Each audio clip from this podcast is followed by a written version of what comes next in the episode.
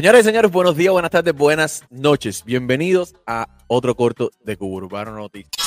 Unos fanáticos le pusieron a Yomil unas historias. Al parecer al público no le está gustando mucho las canciones que está sacando nueva, un estilo completamente diferente a lo que estaban adaptados el público de Yomil y Dani. Y le pusieron esta historia. De parte de los seguidores de Yomil y Dani, necesitamos, aunque sea un trapto. Por ejemplo, sé tu mis días antes de Dani Faeser dio promo y dijo que pronto saldría. Por a lo que Yomir le contesta, más adelante saldrán. Parece que a los fanáticos no le está gustando mucho esta de la, onda de la Fotrap.